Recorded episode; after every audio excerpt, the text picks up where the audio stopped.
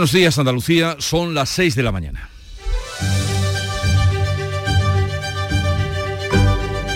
Despierta tu mente, descubre la realidad.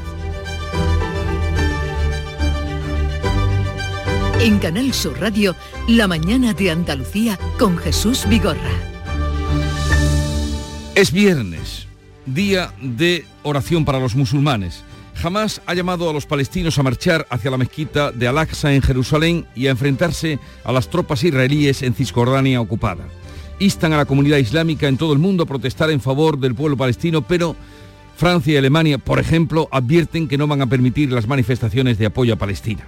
Hoy puede ser un día muy complicado en el séptimo de guerra entre Israel y Hamas. Israel ha ordenado el desplazamiento de los palestinos del norte de la franja de Gaza que se trasladen hacia el sur en 24 horas. Esto sería 1.100.000 personas las que tendrían que hacer ese traslado. El secretario de Estado de Estados Unidos, Anthony Blinken, en su encuentro con Netanyahu, le ha manifestado que mientras su país exista, Israel no tendrá que defenderse solo, a lo que Netanyahu ha respondido que vendrán días difíciles. En España, Pedro Sánchez se entrevista a las nueve y media con la portavoz de Bildu, Merche Aizpurúa, y a las 11 con Miriam Nogueras de Junts. El candidato a la presidencia cierra hoy la ronda de contactos para la investidura, aún sin fecha, y comienza de lleno la negociación.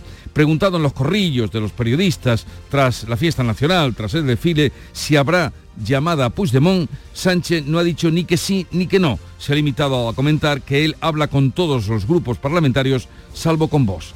En Gibraltar, aquí cerca, tras las elecciones de este jueves, Fabián Picardo seguirá gobernando en el Peñón tras tres mandatos en el poder. En Canal Sur Radio, La mañana de Andalucía con Jesús Vigorra. Noticias. Pues enseguida vamos con estas y otras noticias, pero antes, Paco Ramón, buenos días. Muy buenos días, Jesús. El tiempo para hoy. Pues viernes soleado en general, por la tarde irán entrando nubes por Huelva, que podrían dejar algo de lluvia a última hora en el tercio occidental de nuestra comunidad. Afloja por fin el calor, la máxima se moverán entre los 32 grados de Granada, que ya está bien, y Córdoba, y los 25 de Cádiz. Los vientos soplan ahora del este e irán rolando al oeste con el paso de las horas.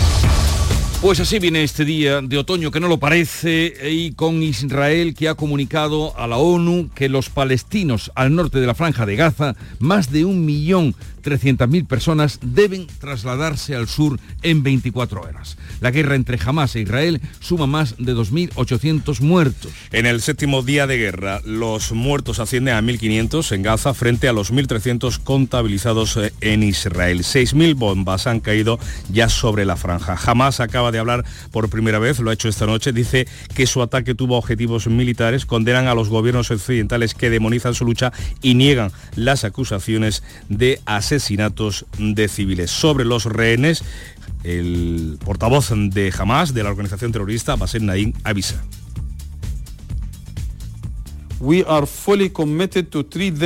Estamos comprometidos a tratarlos de acuerdo a nuestros valores religiosos y a las normas del derecho internacional humanitario, pero nos preocupa que puedan ser víctimas del bombardeo israelí. También confirmamos que no habrá liberaciones mientras continúe la agresión contra Gaza. Esas son las palabras de Hamas. El presidente de la autoridad palestina, Mahmoud Abbas, dice estar negociando para abrir un paso, el paso que une Gaza con Egipto. Abbas ha condenado las matanzas de civiles, pero calla sobre los ataques de Hamas. Por su parte, Israel insiste en que no va a levantar el cerco en la franja hasta que Hamas libere a los rehenes. Esperan las decisiones del nuevo gobierno de emergencia ratificado por el Parlamento este jueves. Habla el ministro de Defensa, Joab Galán, que promete mano dura. Destruiremos jamás y daremos caza hasta el último hombre que tenga manchadas las manos con la sangre de nuestros hijos. Unas declaraciones del ministro de Defensa que cuentan con el apoyo del representante de Estados Unidos, con el secretario de Estado Anthony Blinken, que ayer se reunía con el primer ministro Benjamin Netanyahu para darle el respaldo del presidente de Estados Unidos, Joe Biden. He venido con un mensaje sencillo. Estados Unidos apoya a Israel y a su pueblo, hoy, mañana y todos los días. En las últimas horas, la Comisión Europea ha evitado condenar la ofensiva israelí contra la franja de Gaza y la OTAN pide una respuesta El riesgo de que el conflicto se extienda en toda la zona, Líbano, Siria, es cada vez mayor. Los aeropuertos sirios de Damasco y Alepo han sido atacados, las pistas han quedado dañadas e inoperativas. Y es que el ministro de Relaciones Exteriores de Irán planeaba volar hoy a Siria. Algunos medios especulan con que ha sido un aviso al gobierno de los Ayatolás, un aviso de Israel. El Ejecutivo sirio considera que la invectiva hebrea ha sido un intento de exportar la crisis y desviar la atención, dicen ellos, de los crímenes de guerra de Benjamín Netanyahu. La guerra tiene otro frente abierto que puede recrudecerse en cualquier momento, Hezbollah en el Líbano, donde España, por cierto, tiene tropas desplegadas en misión de Naciones Unidas. Lejos de allí, tal que en el Ayuntamiento de Sevilla se ha convocado para hoy cinco minutos de silencio por la soldado hispano-israelí asesinada por Hamas. La concentración de Maya Villalobo tendrá lugar a las 11 de la mañana a las puertas del consistorio. La joven de 19 años murió en el ataque terrorista contra el cuartel donde realizaba el servicio militar. El padre ha confirmado que va a viajar a Israel próximamente, donde previsiblemente se va a celebrar el funeral de su hija, donde vivía con la madre, y ha vuelto a agradecer las, las muestras de cariño y el respeto a la intimidad. La pareja del municipio malagueño de Marbella, que había quedado atrapada en el aeropuerto internacional de Ben Gurión de Tel Aviv, del que lograron salir en un avión militar fletado por Portugal, ya están en Málaga. Tuvimos ocasión de, de seguirla cuando estaban en Tel Aviv, a Cristina Márquez, cuando llegaron a Chipre y ya están en Málaga. Todavía no han regresado a Andalucía, en cambio, pero ya están en Europa. La vecina de la localidad almeriense de Fines, atrapada también en Israel. Rocío Caicedo y su familia han logrado salir en un avión fletado, en este caso por el gobierno de Suiza, después de ver cómo cancelaban hasta en dos ocasiones los vuelos comerciales que habían adquirido. Ella y su familia han permanecido encerrados en un hotel con dos niños de corta edad desde el sábado pasado. Así lo han vivido.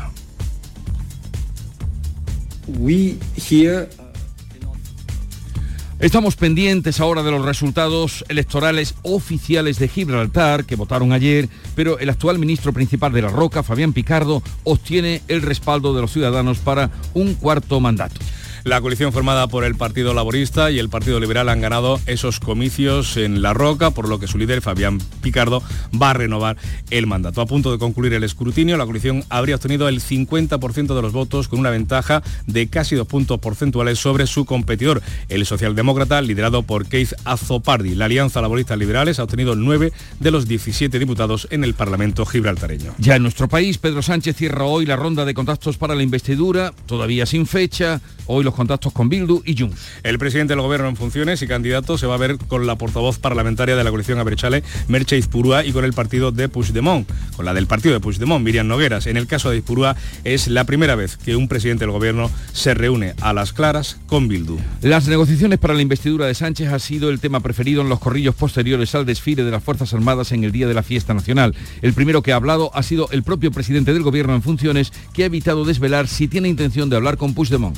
Pues Sánchez se ha limitado a decir que por ahora habla con los grupos parlamentarios menos con Vox. Al ser preguntado sobre si llamaría por teléfono al líder de Junts, fugado de la justicia, como ha hecho con Junqueras, de Esquerra, Sánchez ha diferenciado entre ambas formaciones independentistas, destacando que con Esquerra lleva cinco años trabajando. Sobre la amnistía asegura que el tema no está acordado, aunque los independentistas, los catalanes, lo dan por hecho. Miles de personas asisten este jueves en Madrid al desfile militar, donde una vez más se ha escuchado abucheos al presidente del gobierno en funciones. Pedro Sánchez ha vuelto a responsabilizar al PP y a Vox. Ese era el, este era el momento de los abucheos.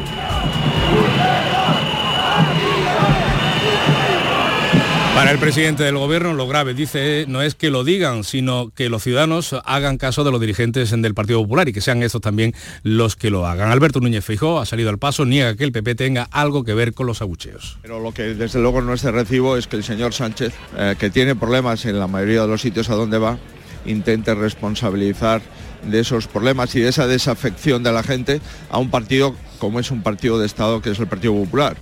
El Día de la Fiesta Nacional ha tenido este año como protagonista a la heredera al trono. La princesa de Asturias, después de dos años ausente por estar estudiando en Gales, presenciaba por primera vez con uniforme militar el desfile y se estrenaba también en la recepción ofrecida por los reyes en el Palacio Real. Estoy muy contenta, confesaba doña Leonor, a menos de tres semanas de cumplir 18 años y jurar la Constitución. La hija mayor del rey acaparaba las miradas en este Día de la Fiesta Nacional, donde ha hecho doblete como dama cadete, Borbón Ortiz, y después en el tradicional beso Manos, donde participó en el saludo protocolario de los 2.500 invitados. Y ya en deportes, España vence a Escocia 2-0 en el debut del malagueño Brian Zaragoza y deja el camino despejado de cara a la clasificación para la Eurocopa del año que viene. Con un partido menos, los de Luis de la Fuente suman 12 puntos y se sitúan a 3 del líder que todavía es Escocia. Noruega, inmediato perseguidor de España, se coloca con 10 puntos tras ganar a Chipre. El próximo domingo, España y Noruega se verán las caras. Así viene el día, pero vamos a ver cómo lo recogen los periódicos, que la prensa que ya ha repasado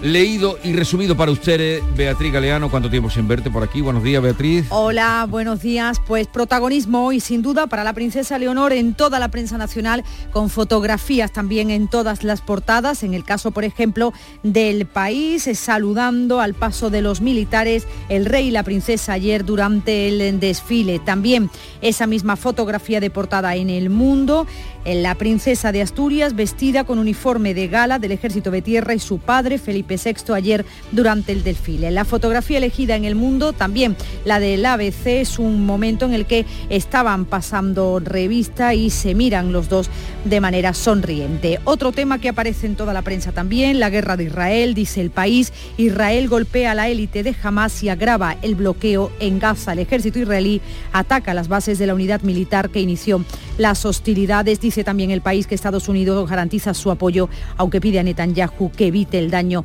a civiles. En el mundo también este asunto, Israel 6.000 bombas y cerco a Gaza con respaldo de Estados Unidos. Blinken visita Tel Aviv para mostrar su apoyo a la ofensiva israelí. La foto de ABC, portada de ABC completa para el acto de ayer, protagonismo real, la princesa de Asturias acapara todas las miradas junto al rey en su debut vestida de militar durante el desfile de la fiesta nacional, aunque eso sí, ABC también incluye más abucheos a Sánchez que no termina de cerrar el apoyo de Junts a su investidura. Vamos ahora con la prensa internacional que nos trae Beatriz Almeida. Buenos días, Bea. Buenos días. La gran ofensiva terrestre israelí sobre Gaza parece inminente. Leo en el diario Yedioth Aronot de Tel Aviv todos los residentes del norte de la franja de Gaza deben evacuar hacia el sur en 24 horas. Un funcionario de Hamas dice que es propaganda falsa y llama a los ciudadanos a no hacer caso. El diario palestino Al-Quds de Jerusalén no recoge todavía esta noticia si dice que en el séptimo día de la guerra, hoy, más torres y casas han sido destruidas y el número de mártires supera los 1.569. El diario alemán Berliner Israel advierte a judíos de todo el mundo sobre el día de la ira de Hamas, hoy viernes, día de la oración de los musulmanes. Hamas ha llamado a concentrarse en las mezquitas y a manifestarse. Las tiendas israelíes en Berlín no quieren abrir hoy. Las embajadas en todo el mundo, las embajadas israelíes, están aumentando las medidas de eh, seguridad. Y termino con el francés Le Monde a pesar de las prohibiciones, porque se han prohibido, las manifestaciones pro-palestinas continúan. Varios miles de personas se reunieron el jueves en París, en Rennes, en Lille y en Toulouse. A menos 20, más. Más información, ampliamos las noticias internacionales. La mañana comenzó como siempre con el Club de los Primeros, eh, no hay puente para Charo Padilla y aquí está, buenos días. Buenos días. ¿Qué, tal estás? ¿Qué te me he traído? ¿A todas las Beatriz de la redacción? Todas las Beatriz y luego vendrán las Nurias. Es que ah. eh, primero vienen las Beatrices y luego vienen las Nurias. Qué bonito. Tú sabes que hoy el día... Tú eres la que vas por eh, libre. El verso suelto siempre ah, es, que yo siempre Padilla. alma libre. ¿Tú sabes que hoy el día de estos días tontos? El Día Internacional de, ponerse traje. ¿Lo quiere más tonto? más tonto pues será difícil. Bueno, pues he preguntado a la gente por sus trajes de chaqueta. Si tienen muchos variados colores y tonos o tiene el de la boda y con ese ha tirado el resto. Arreglan todo. Hay de todo, ¿eh?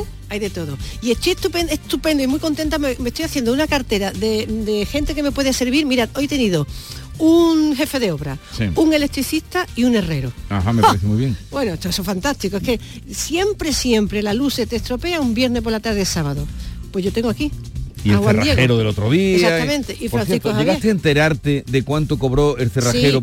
Eh, por el que se dejó la llave cuando fue a poner al perrito. Vamos a contar a la gente, dejó la llave, sacó al perrito, se dejó la llave y no podía entrar, llamó al cerrajero a altas horas de la... Los de 24 horas, 90 euros. 90. Ah, pues no es no es caro, yo lo he pagado más caro. ¿eh? Y el que se dejó, el que la mujer se encerró en el cuarto de baño y la, aquella la puerta era vieja y se quedó 120 euros. Eso se acerca más a lo que suele El fin de semana se regular. Por cierto, no dejen de escuchar cuando puedan, entren en Canal Sur Radio, en la plataforma y encuentren el reportaje que ayer emitió Charo Padilla, El Balcón de la Esperanza, que les va a provocar de verdad muchos sentimientos. Eh, que merece la pena vivir. Sí, el balcón de la emociones. Gracias. Un reportaje maravilloso que ayer entregó eh, a, a los oyentes, a sus oyentes y a todos nosotros. Charo, que tenga ya un buen fin de semana, te lo mereces. Tú también, ¿eh? Dentro de unas horas. Un poco de música a esta hora de la mañana.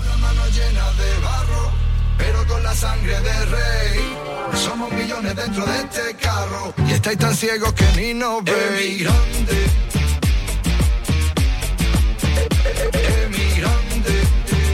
Y un poco de música, como siempre, que nos llega de Canal Fiesta Radio, la emisora hermana, es Mario Díaz, el emigrante, y así suena, y con él le invitamos a compartir y vivir la mañana de Andalucía desde ahora y hasta las 12 del mediodía. Quedan invitados, sigue la información.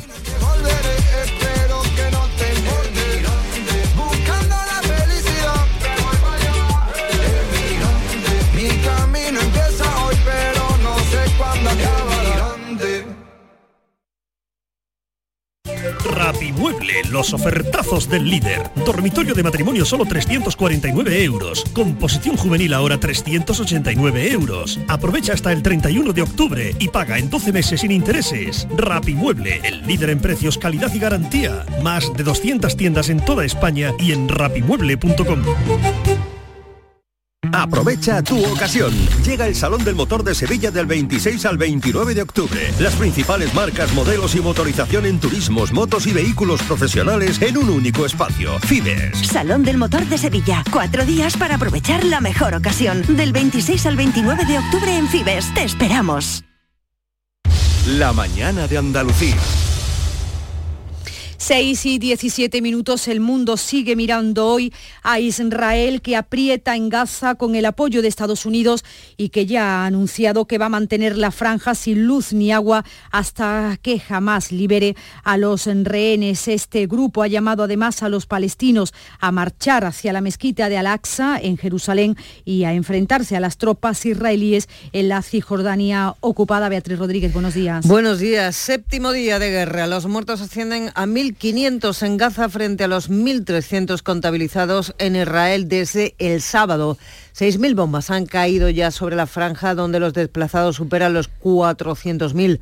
Jamás acaba de hablar por primera vez desde que comenzó la guerra. Subrayan que su ataque tuvo como objetivo solo las bases y complejos militares. Condenan a los gobiernos occidentales que demonizan su lucha por la libertad y dignidad.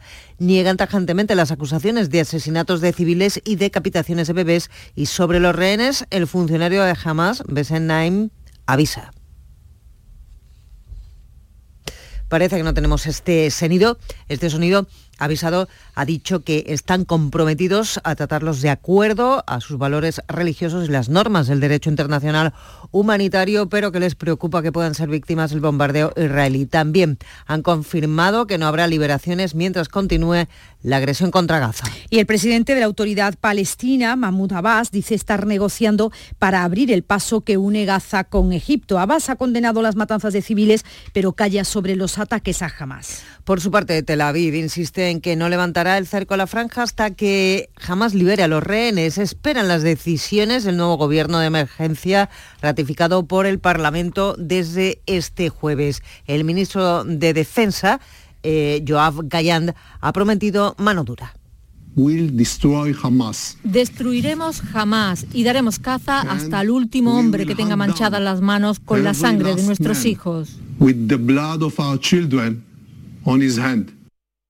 Las presidentas de la Comisión y del Parlamento Europeo viajan hoy al país, un día después de que Anthony Blinken, el representante de Exteriores de Estados Unidos, haya llevado en persona el respaldo de Joe Biden a Benjamin Netanyahu. Uh,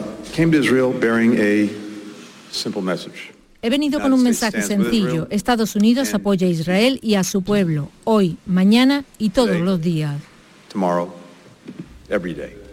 El Reino Unido ha enviado dos buques de guerra que se unen a la fuerza naval desplegada por Estados Unidos en el Mediterráneo. La Comisión Europea evita, mientras tanto, condenar la ofensiva israelí contra la franja de Gaza y la OTAN, mientras tanto, pide una respuesta proporcional. El portavoz principal del Ejecutivo Europeo, Eric Mamer, ha asegurado que Israel tiene que respetar el derecho internacional en su relación a, en su reacción al terrorismo de Hamas y ha subrayado además que se deben hacer todos los esfuerzos para garantizar la seguridad de los civiles, si bien ha evitado condenar el asedio israelí a la franja de Gaza, que está privada de agua, electricidad y alimento. We here, uh, cannot judge nosotros aquí no podemos juzgar cuáles son exactamente las acciones que van a ser tomadas por Israel para luchar contra el terrorismo de Hamas que ha atacado su territorio. Debemos respetar el derecho internacional. Deben hacerse todos los esfuerzos para garantizar la seguridad de los civiles. Por su parte, el secretario general de la OTAN ha mostrado su apoyo a Israel ante el ataque terrorista de Hamas que se ha cobrado al menos 1.200 muertos en territorio israelí. Jens Stoltenberg reconoce el derecho de Israel a defenderse, pero pide proporcionalidad. Uh, uh, Las guerras tienen reglas. Está la cuestión de la proporcionalidad. Y esto fue subrayado por muchos aliados que al mismo tiempo han condenado las atrocidades brutales de Hamas con seis días después de que se iniciara este conflicto, el riesgo de que se extienda en la zona cada vez es mayor. Los aeropuertos sirios de Damasco y Alepo han sido atacados, las pistas han quedado dañadas y están inoperativos. El ministro de Relaciones Exteriores de Irán planeaba volar a Siria este mismo viernes. Algunos medios especulan con que ha sido un aviso al gobierno de los ayatolás. El Ejecutivo sirio considera que la invectiva israelí ha sido un intento de exportar la crisis y desviar la atención dice que los, de los crímenes de guerra sobre Benjamin Netanyahu. La guerra tiene otro frente abierto que puede recrudecerse en cualquier momento, Hezbollah en el Líbano, donde España tiene tropas desplegadas en misión de la ONU. Al contingente español desplazado en el Líbano dentro de la misión de la ONU se ha dirigido la ministra de Defensa Margarita Robles con motivo de la fiesta nacional. Robles ha conocido por boca del jefe de la Fuerza de Naciones Unidas en el Líbano, José Luis Fernández, la situación en la zona. La ministra le ha respondido expresando orgullo y pidiendo a las tropas que se cuiden. En el Los ataques contra posiciones de Israel comenzaron el día 8. Aunque estos ataques son limitados y no suponen una ruptura generalizada de las hostilidades, lo cierto es que desde entonces se suceden a lo largo de toda la Blue Line, línea de referencia que separa Israel del Líbano. Desde ese cuidado que yo transmito, que tengan y que sé que tienen, que tengan la satisfacción y el orgullo de que están dejando tan alto, como decía antes, el pabellón español.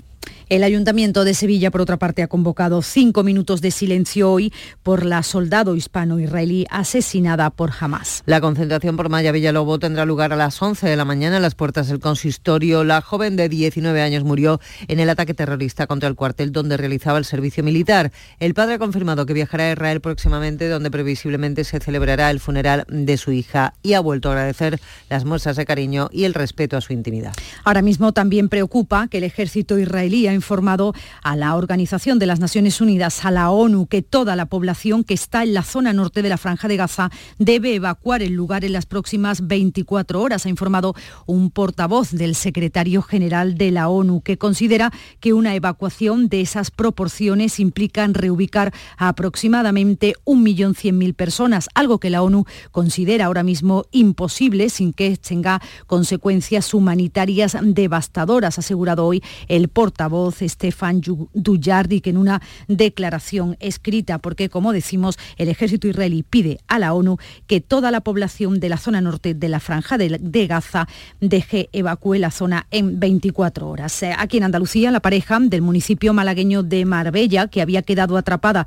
en el aeropuerto internacional Ben Gurión de Tel Aviv, del que lograron salir en un avión militar fletado por Portugal, ya están en Málaga. Todavía no han regresado a Andalucía, pero ya está en Europa la vez vecina de la localidad almeriense de Fines, también atrapada en Israel. Rocido Caicedo y su familia han logrado salir en un avión fletado por el gobierno de Suiza después de ver cómo cancelaban hasta en dos ocasiones los vuelos comerciales que habían adquirido.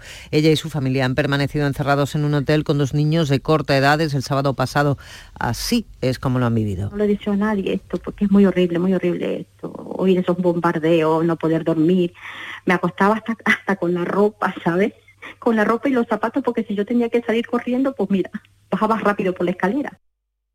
Y en Gibraltar, la coalición formada por el Partido Laborista y el Partido Liberal han ganado las elecciones que se celebraban este jueves, por lo que su líder, Fabián Picardo, va a renovar el cargo de ministro principal por un cuarto mandato. A punto de concluir el escrutinio, la coalición habría obtenido el 50% de los votos y una ventaja del 1,8% sobre su competidor, el socialdemócrata liderado por Keith Azopardi.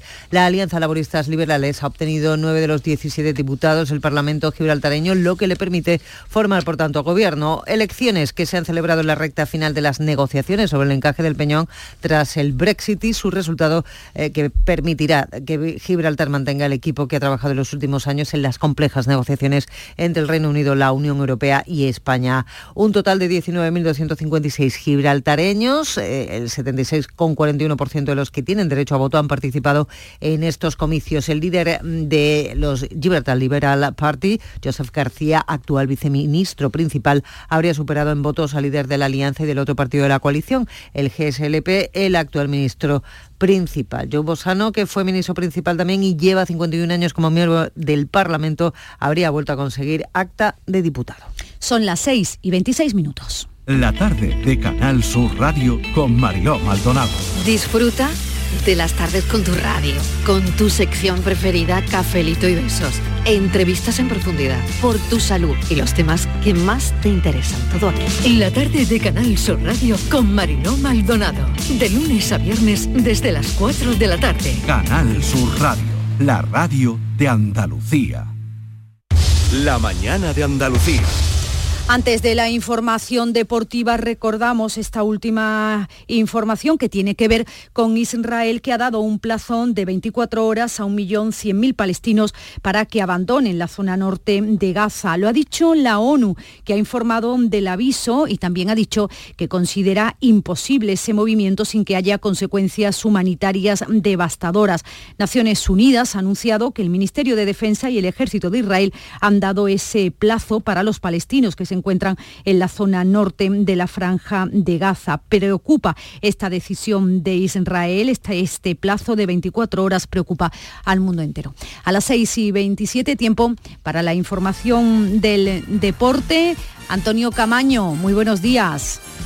Hola, ¿qué tal? Muy buenos días. La selección española consiguió una victoria fundamental, 2-0 ante Escocia, en el Estadio de la Cartuja, en Sevilla, para seguir con aspiraciones de estar en el europeo de este verano en Alemania. El gol de Morata, centro de Jesús Nava, dio tres puntos a la selección de Luis de la Fuente, porque costó una auténtica barbaridad abrir esa defensa y fue fundamental la entrada y sobre todo el pase del jugador de los Palacios. La selección española se coloca con 12 puntos, segundo clasificado a un partido de los escoceses y aún con el encuentro del próximo domingo ante la Noruega de Haaland. Y el Betis anda a la búsqueda de un central libre que apuntale la demarcación más endeble del equipo. La lesión de Bartra, la marcha de Luis Felipe, ha dejado el puesto bastante, bastante débil. Así que se habla de la posibilidad de llegada de Sócrates y la de Toure. Y en primera federación, el Málaga ganó al Melilla 1-0 con sufrimiento final, pero con tres puntos muy trabajados y valiosos para el conjunto de la Costa del Sol, que sigue su racha imparable y se postula como uno de los favoritos para la vuelta al fútbol profesional. Y ojo al ambiente que se vivió en las gradas. Descomunal. Asistieron casi 25.000 aficionados a la Rosaleda, la mejor marca de la temporada.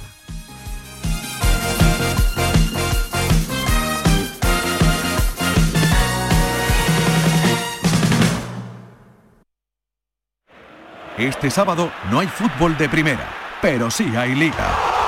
Tenemos partido en Primera Federación con el encuentro Córdoba-Mérida hay Liga de Baloncesto. Juegan Unicaja Málaga Juventud y Bilbao Covirán Granada. En Fútbol Sala, partidazo con el Córdoba Patrimonio Jaén Paraíso Interior. Y además tenemos la Kings League desde el Estadio de la Rosaleda. y queremos vivirlo todo contigo en la gran jugada de Canal Sur Radio, desde las 3 de la tarde con Carlos Gonzalo y Pedro Sánchez. Contigo somos más Canal Sur Radio. Contigo somos más Andalucía. En Canal Sur Radio, la mañana de Andalucía con Jesús Bigorra. Noticias. El análisis del cambio climático, sus consecuencias en nuestro día a día, las acciones que están en nuestra mano para paliar el calentamiento de nuestro planeta. Todo te lo contamos en Cambio, climático. La mejor información científica a tu alcance. En Canal Sur Radio. Los viernes desde las 9 de la noche con Javier Bolaño. Contigo somos más Canal Sur Radio. Contigo somos más Andalucía.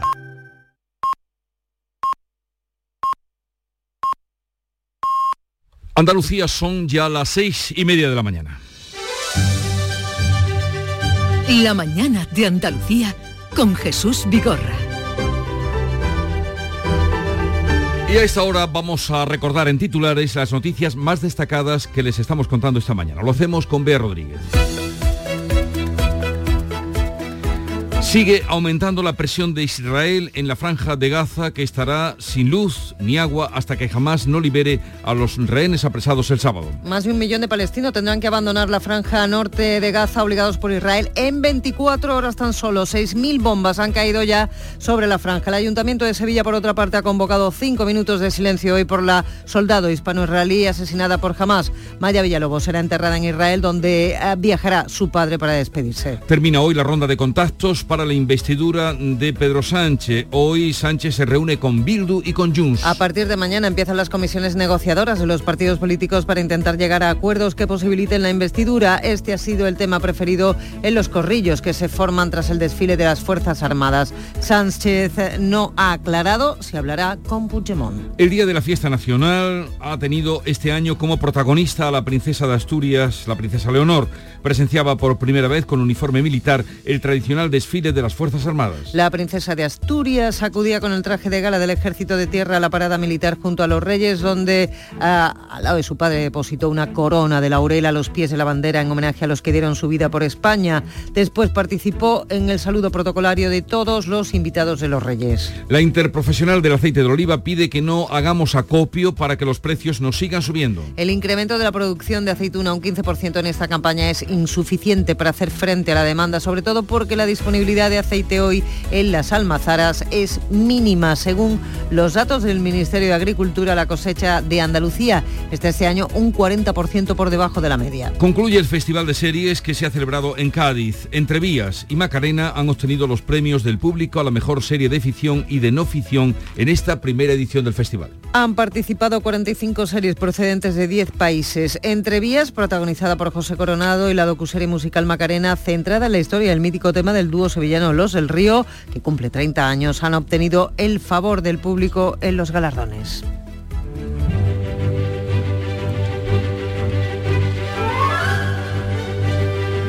Hoy es la festividad de San Eduardo, conocido también como Eduardo el Confesor. Fue rey de Inglaterra entre 1042 y 1066. Se le atribuyó eh, el apodo debido a su castidad, mm, San Eduardo el Confesor, porque mm, fue pues, un hombre muy casto, una persona ingenua, piadosa. Se consideraba notable su reinado por la desintegración del poder real en Inglaterra. En fin, San Eduardo. San Eduardo. Y tal día como hoy, tal día como hoy, de 1843, la reina Isabel II estableció por decreto la bandera nacional, con los colores amarillo y rojo de la enseña de guerra de la Armada. De eso hace 180 años. 180 años. Y tal día como hoy, de 2010, en la mina de San José, cerca de, de Copiapó, Chile, recordarán, finalizó con éxito el rescate de los 33 mineros atrapados desde 69 días que días agónicos, ¿eh? días 69 días estuvieron allí en, en aquella tierra tremenda. Y sobrevivieron eh, sobrevivieron. La, la cita del día. La suerte de las naciones depende de su manera de alimentarse. Eso lo escribió o lo dijo eh, Brillar Savarin, que fue un jurista francés que sobrevivió a la Revolución Rusa, que ocupó importantes cargos políticos después de, la Revolución, o sea que se salvó, y que fue el autor del primer tratado que se conoce de gastronomía, ahora que está tan de moda y que todos saben, hablan de cocina, lean un poquito. Este fue el primero que escribió un libro que se llamaba Fisiología del Gusto, y la cita la suerte de las naciones depende de su manera de alimentarse. El combustible del cuerpo. Vamos ahora con la segunda entrega de la prensa, lectura de prensa que ha hecho Beatriz Galeano, prensa andaluza. ¿Qué dicen? En la prensa andaluza en Diario de Sevilla también se cuela hoy, como no, la guerra de Israel. Maya será enterrada en Israel, donde vivía con su madre. El ayuntamiento guardará cinco minutos de silencio esta mañana en la Plaza Nueva. También este otro asunto, muere un joven de 19 años en un accidente en la carretera amarilla. Dos chicos de la misma edad están muy graves. En el Día de Córdoba, la Guardia Civil resuelve casi 5.000 casos en lo que va de año. Los agentes de la Benemérita han detenido o investigado en estos meses a casi 4.500 personas, de las que un 10% están relacionadas con violencia sobre la mujer. Son datos que ofrecía ayer la Guardia Civil en el Día de la Patrona. Y también este otro tema que preocupa, Córdoba suma 1.273 nacimientos en el inicio de año. Nos preguntamos, ¿son muchos, son pocos? Pues es su peor cifra desde 2009. La natalidad ha caído en Córdoba hasta un 39% en casi tres lustros.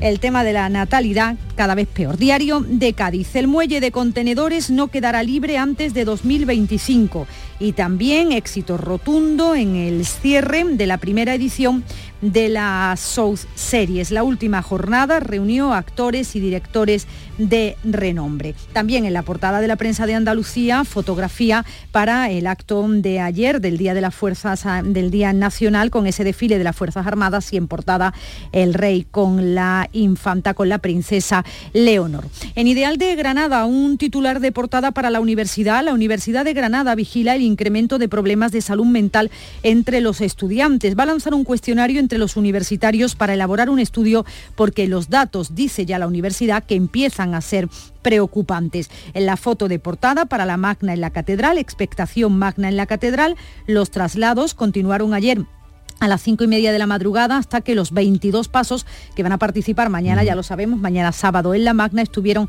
dentro de la catedral como es de imaginar también, colas de granadinos y turistas llegan hasta la plaza de Rambla para ver esos 22 pasos dentro de la catedral. También en Granada las cooperativas retiran calabacines y berenjenas para frenar la caída de los precios. Málaga hoy. La Universidad de Málaga suma ya 335 grupos de investigación. La inversión pasa de 600.000 euros en 2015 a más de 4 millones en 2023. Y también, se lo contábamos aquí, la pareja Marbellí, atrapada en Israel, llega a Málaga.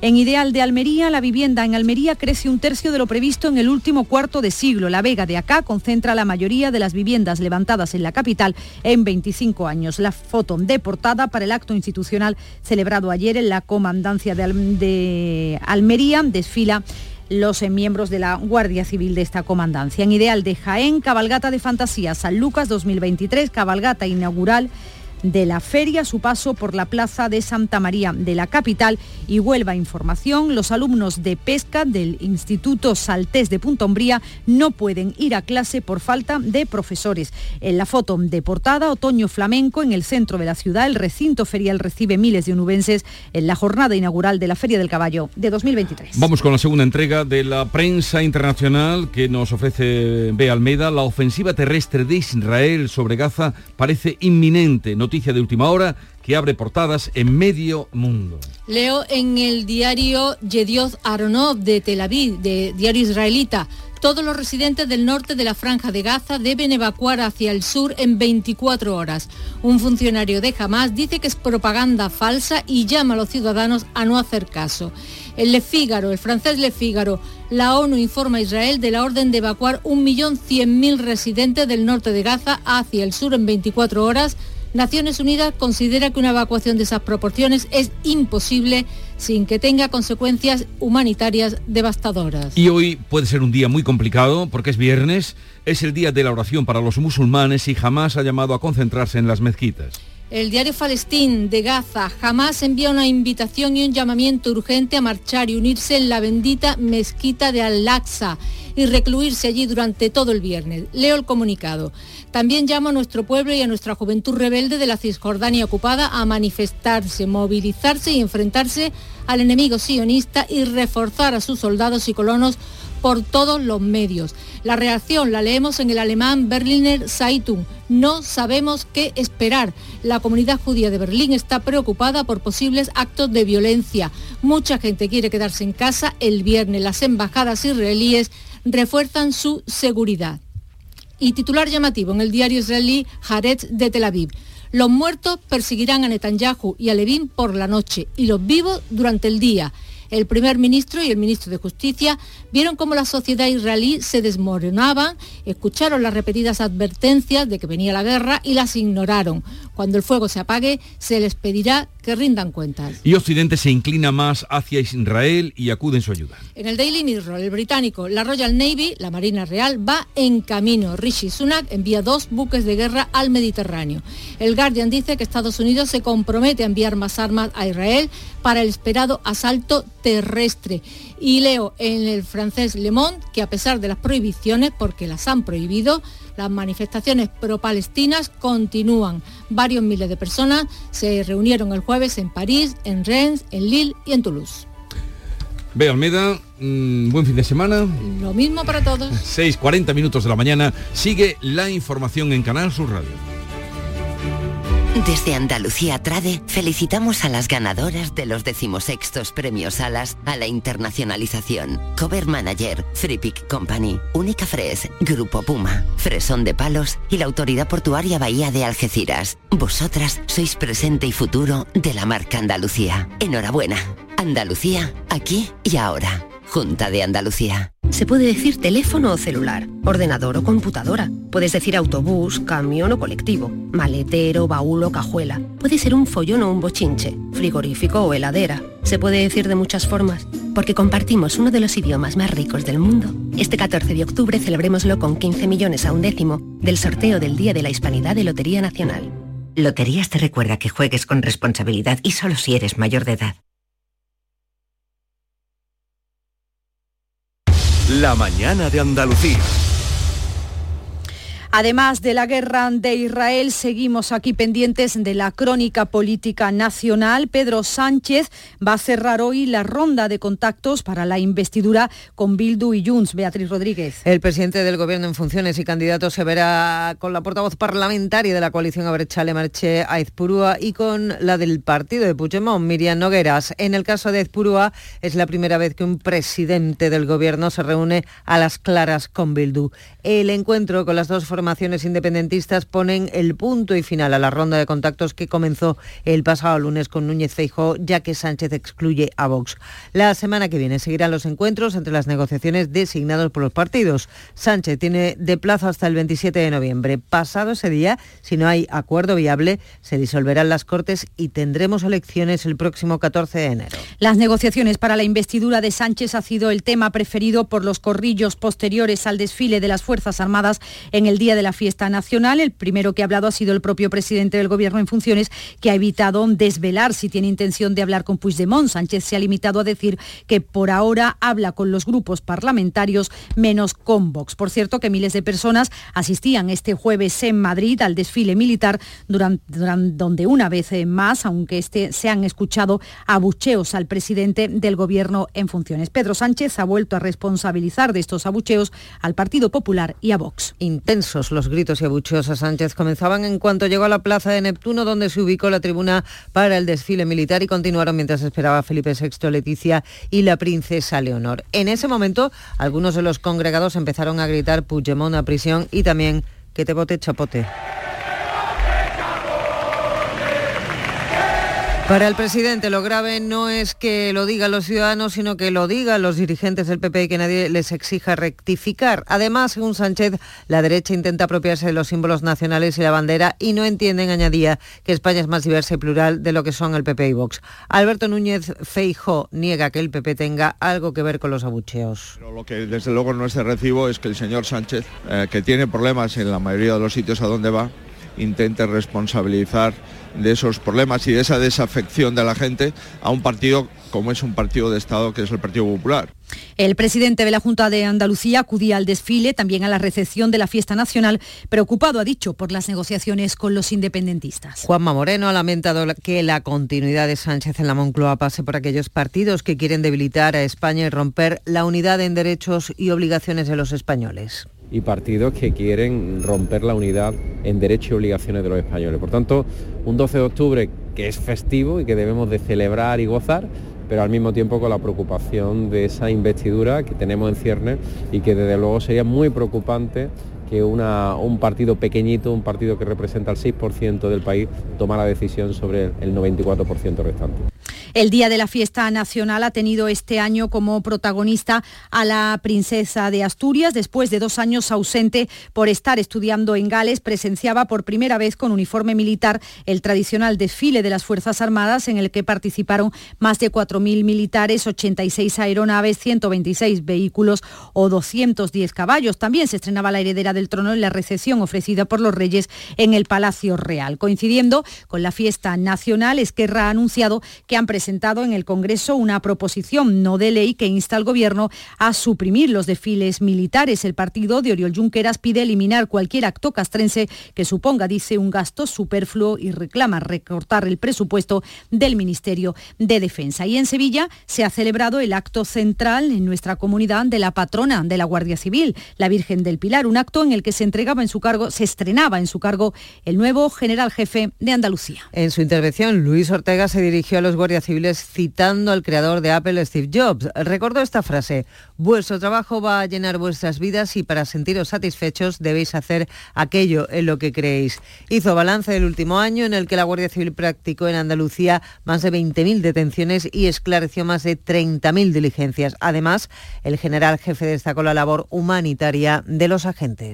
La Guardia Civil contribuye al bienestar de la sociedad y para ello garantiza la seguridad pública y asiste a los ciudadanos de forma excelente y cercana. Muestra de ello es el balance del último año desde el pilar del año 2022, que con más de 100 toneladas de droga intervenidas junto a 2.700 narcotraficantes han sido detenidos. A este balance se une las más de 70.000 personas auxiliadas en toda Andalucía, de las cuales 43.000 son de la agrupación de tráfico.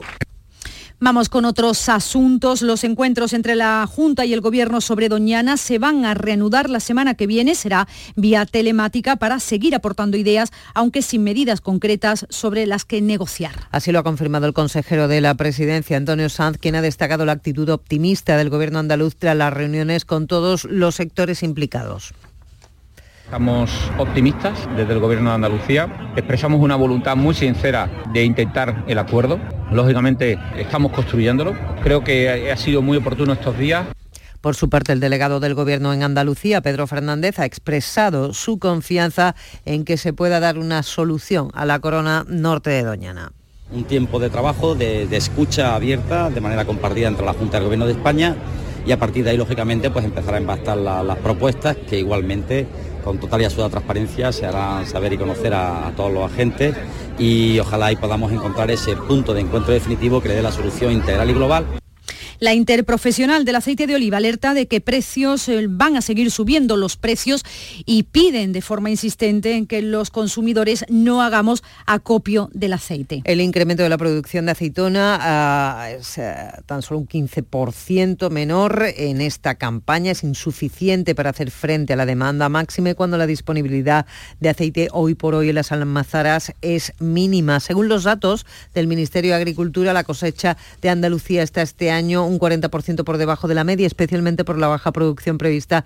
en las provincias de Jaén, Córdoba y Granada. Nuestra comunidad representa el 70% de la producción nacional del aceite de oliva. De las continuas subidas de precio del aceite se están beneficiando claramente los productores de Orujo, cuyas ventas se han incrementado un 19% respecto al año pasado. El director de la Asociación Nacional de Empresas de Aceite de Orujo, Joaquín López, explica el porqué precio del aceite de orujo es el 50% con respecto a un virgen extra. A la gente le gusta los aceites que vienen de la oliva, porque nos gusta ese sabor. Entonces, en vez de pasarse a un girasol o algo así, la gente lo que está haciendo es consumir más aceite de orujo. En sucesos, una última hora, muerto esta noche un joven de 19 años en un accidente en Sevilla Capital. Otros dos de la misma edad han resultado heridos, están muy graves, han chocado el coche en el que viajaban a gran velocidad. Ha sucedido en la Avenida de la Industria junto al polígono industrial Carretera Amarilla. El fallecido era el conductor. Los bomberos han podido rescatar al conductor y al tercer ocupante del vehículo. Los han estabilizado y trasladado al hospital. Como les decimos, muy graves. El coche ha quedado destrozado. El suceso tenía lugar a las 9 anoche, cuando un turismo perdió el control y se empotró contra una valla golpeando a otro vehículo que estaba estacionado. En este segundo se encontraba una joven de 22 años y dos menores de 3 y 6 años. Los tres han sido trasladados a centros sanitarios para recibir tratamiento. La policía de Sevilla está investigando el caso. También un hombre de 52 años ha muerto arrollado por un tren de media distancia a la altura del municipio sevillano de Utrera. El accidente mantuvo cortada varias horas el servicio ferroviario y afectó a los pasajeros de los convoyes entre Sevilla y Málaga que siguieron su camino en autobús. Se investigan también las circunstancias de la muerte de una mujer cuyo cadáver ha sido localizado flotando en aguas del río Barbate. Lo encontraba un joven que se encontraba pescando. 7 menos 10 de la mañana, tiempo para la información más cercana. En la mañana de Andalucía de Canal Sur Radio, las noticias de Sevilla con Antonio Catoni. Buenos días, se lo estamos contando. Un joven de 19 años ha fallecido en un accidente en el polígono industrial Carretera Amarilla de Sevilla Capital. Otros dos ocupantes de la misma edad resultaban heridos muy graves. El eh, suceso se producía la pasada tarde eh, cuando el coche en el que viajaban a gran velocidad chocaba contra una de las naves industriales. Según algunos testigos, el vehículo hacía maniobras arriesgadas. Los restos mortales de Maya Villalobo, la sevillana asesinada por Hamas en Israel, no serán repatriados. Su funeral se celebrará previsiblemente en Israel donde Maya vivía con su madre, según ha comunicado la familia en un nuevo comunicado. Esta mañana el ayuntamiento ha convocado cinco minutos de silencio en su memoria. También apuntamos en portada en deportes la victoria de España sobre Escocia en el estadio Vela Cartuja por 2 a 0 con protagonismo del sevillano Jesús Navas. El tiempo porque hoy llegan las nubes y no se descartan precipitaciones débiles al final de la jornada en la Sierra Norte y en las comarcas más occidentales. Las máximas en descenso, 32 en Écija, 30 en Morón y Lebrija, 31 en Sevilla, donde ahora tenemos 18 grados. Comenzamos con la realización de Pedro Luis Moreno. Bienvenidos a Sacaba. Mil metros de electrodomésticos con primeras marcas. Grupos Whirlpool, Bosch y Electrolux. Frigoríficos, lavadoras, hornos, vitros. ¿Quieres más? Aires acondicionados, aspiradoras, pequeños electrodomésticos. Y financiamos en 12 o 20 meses sin intereses solo tú y Sacaba. Tu tienda de electrodomésticos en el Polígono Store en calle nivel 23. Ven a ver nuestra exposición y sus 25 años de experiencia. Sacaba. En Canal Sur Radio, las noticias de Sevilla. Ha muerto esta noche un joven de 19 años en un accidente en Sevilla capital y otros dos de la misma edad han resultado heridos muy graves al chocar el coche en el que viajaban a gran velocidad. Más datos, Beatriz Almeda ha sucedido en la Avenida de la Industria junto al polígono Carretera Amarilla. El fallecido es el copiloto. Los bomberos han podido rescatar al conductor y al tercer ocupante. Los han estabilizado y trasladado al hospital. Como les decimos, muy graves. El coche ha quedado destrozado. El suceso tenía lugar anoche a las 9 cuando el turismo perdió el control y se empotró contra una valla golpeando otro vehículo que estaba estacionado. En este segundo se encontraba una joven de 22 años y dos menores de 3 y 6 años. Los tres han sido trasladados a centros sanitarios para recibir tratamiento. La policía de Sevilla investiga el caso. Más cosas, los restos mortales de Maya Villalobo, la sevillana asesinada por Hamas en Israel, no serán repatriados. Su funeral se celebrará previsiblemente en el país donde vivía con su madre en Israel, según ha comunicado la familia en las últimas horas, donde ha agradecido, entre otros, el apoyo de Jorge Coronado, director de una empresa sevillana de ciberseguridad, la delicadeza con la que le ha tratado el ministro de Exteriores, la embajadora de España en Israel y el cónsul, y la psicóloga del Ministerio del Interior. También han dado las gracias a la Universidad de Sevilla y a la prensa por su comprensión y colaboración, muy especialmente a quien fuera directora de esta radio, de Canal Sur Radio Inés Alba, y a la Asociación de la Prensa de Sevilla y a su presidente que han facilitado el poder compartir esta tragedia y a la vez preservar espacios de intimidad, han dicho los familiares de la joven soldado en un comunicado. El Ayuntamiento de Sevilla ha convocado para esta mañana a las 11 a las puertas del consistorio una concentración, cinco minutos de silencio en recuerdo de Maya Villalobo. El alcalde de Sevilla, José Luis Sanz, expresaba así sus condolencias. Quiero trasladarle mi más sentido pésame y un fortísimo abrazo a la familia de Maya Villalobos, a su padre, profesor de la Universidad de Sevilla, que desgraciadamente ha sufrido este ataque terrorista. Yo espero que este conflicto acabe lo antes posible y sobre todo que no siga afectando a ninguna familia española y mucho menos a ninguna familia sevillana. Le contamos también que se busca un joven de 18 años visto por última vez la mañana de este jueves, la eh, mañana de ayer, en la estación de Santa Justa, donde iba a tomar un tren a su ciudad, a Córdoba. Se llama Álvaro Prieto, tiene 18 años, como decimos, es jugador del juvenil del, del Córdoba Club de Fútbol. Su familia ha pedido la colaboración ciudadana para localizarlo. Tiene pelo castaño, vestía pantalón beige y una camisa verde. Además, un hombre de 58 años de edad fallecía este jueves arrollado por un tren de media distancia que hacía el trayecto Málaga-Sevilla a la altura de Utrera, en nuestra provincia. Sucedía a primera hora de la mañana en las cercanías de un polígono industrial en el límite entre Utrera y Alcalá de Guadaira, un suceso que causaba retrasos. Los pasajeros de dos trenes de media distancia tuvieron que ser transbordados por carretera. También eh, apuntamos eh, en el ámbito deportivo la victoria en casa en el Estadio de la Cartuja de la selección española frente a Escocia y con un protagonista sevillano, Antonio Camaño, buenos días. Hola, ¿qué tal? Muy buenos días. Jesús Nava fue protagonista en el partido de la selección española en la noche de ayer en el Estadio de la Cartuja en esa victoria ante Escocia, trabajada y durísima, pero fue el de los Palacios el que dio el pase del primer gol a Morata y en consecuencia el que abrió a una defensa que estuvo muy acertada durante todo el partido. Y el Betis anda a la búsqueda de un central libre que apuntará la demarcación más endeble del equipo. La marcha de Luis Felipe, una vez acabado el mercado de fichajes y la lesión de larga duración de Bartra, ha dejado el puesto muy limitado. Las dos opciones que trabaja el conjunto verde y blanco son las de Sócrates y la del maliense Almani Toure.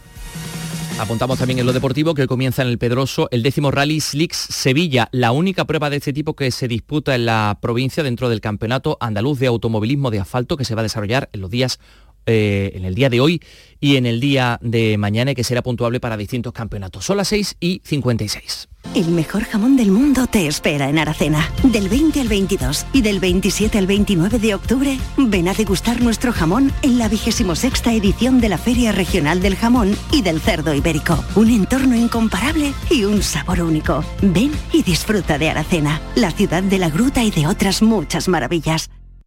El llamador. Los lunes a las 10 de la noche. En la mañana de Andalucía de Canal Sur Radio. Las noticias de Sevilla con Antonio Catoni. La Fiscalía de Sevilla pide prisión para la madre que se negó a vacunar a sus dos hijos contra la COVID. Además, pide que se le retire la patria potestad. En el verano de 2021, esta mujer decidió unilateralmente no vacunar a los menores de 12 y 14 años y los secuestró para evitarlo, sacándolos del país. Será juzgada por dos delitos, uno de sustracción de menores y otro de abandono. Su novio también está acusado de los mismos delitos. Y les contamos también que el juzgado de primera instancia de Utrera, citado para el jueves, que viene al profesor particular de este municipio investigado por un posible abuso sexual a un niño de 11 años, informa José Manuel de la Linde. Fueron sus padres quienes denunciaron, en el escrito detallaban que su hijo de 11 años acudía normalmente a recibir clases de refuerzo de lunes a jueves. Los viernes por la tarde era el único que acudía a ver películas. Fueron varios mensajes de WhatsApp los que alertaron a sus progenitores. El menor le preguntaba al investigado que si para ver la película se tendría que sentar de nuevo sobre él, a lo que el profesor contestaba afirmativamente cuando le preguntaron por esto al niño, se quedó callado y rompió a llorar. La Guardia Civil habría constatado que este hombre cuenta con antecedentes por hechos similares y por lo que llegó a estar en prisión. El cuartel de la Guardia Civil de Eritaña en Sevilla Capital acogía este jueves los actos del Día del Pilar de la Patrona del Cuerpo con asistencia de diversas autoridades. Entre muchos agentes de la Guardia Civil estaba presente Toñi Muñoz, una de las primeras mujeres Guardia Civil de la agrupación de tráfico y por desgracia pues hemos tenido que asistir a muchos accidentes que marcan un punto de inflexión, ¿no? Porque somos personas y al final no nos gustan esas tragedias, nos gustan más auxiliar. Permanece abierta hasta el domingo la Feria de Artesanía Creativa de Sevilla, en la calle Fray Ceferino González, entre el Archivo de Indias y la Catedral. 34 talleres de Sevilla y provincia promocionan la producción artesana y también en la Plaza Nueva se celebra hasta el domingo el encuentro de casas regionales y provinciales de Sevilla, que se consolidan al inicio del otoño de la capital. El ayuntamiento auspicia esta iniciativa que, como señala el delegado de Participación Ciudadana Juan Bueno, refuerza la relación que hay entre los sevillanos y las casas regionales. Estaremos en eso, en una colaboración fuerte, importante y de hacer muchas más cosas, si es posible, de las que estamos haciendo hasta ahora, para que no le caiga esa magnífica relación que tiene el Ayuntamiento de Sevilla y los sevillanos con sus casas regionales. Y también se ha inaugurado la muestra Van Gogh Grandes Éxitos en el pabellón de la navegación, donde se utiliza inteligencia artificial, proyectores de alta potencia y un sistema multipantalla que permite una experiencia inmersiva, así lo cuenta la portavoz Fátima Ramírez. ¿Qué quiere decir esto? Que el espectador entra literalmente en los cuadros del artista, puede pasear por ellos y conocer la obra de Van Gogh desde una óptica completamente nueva. Para ello se emplean proyectores de alta potencia y también un sistema de multipantallas de grandes dimensiones. Así conjugamos arte, color, luz, música y nuevas tecnologías. Y con el Barbero de Sevilla comenzaba el programa de Sevilla Opera Nights, ópera en las casas Palacio Sevillanas.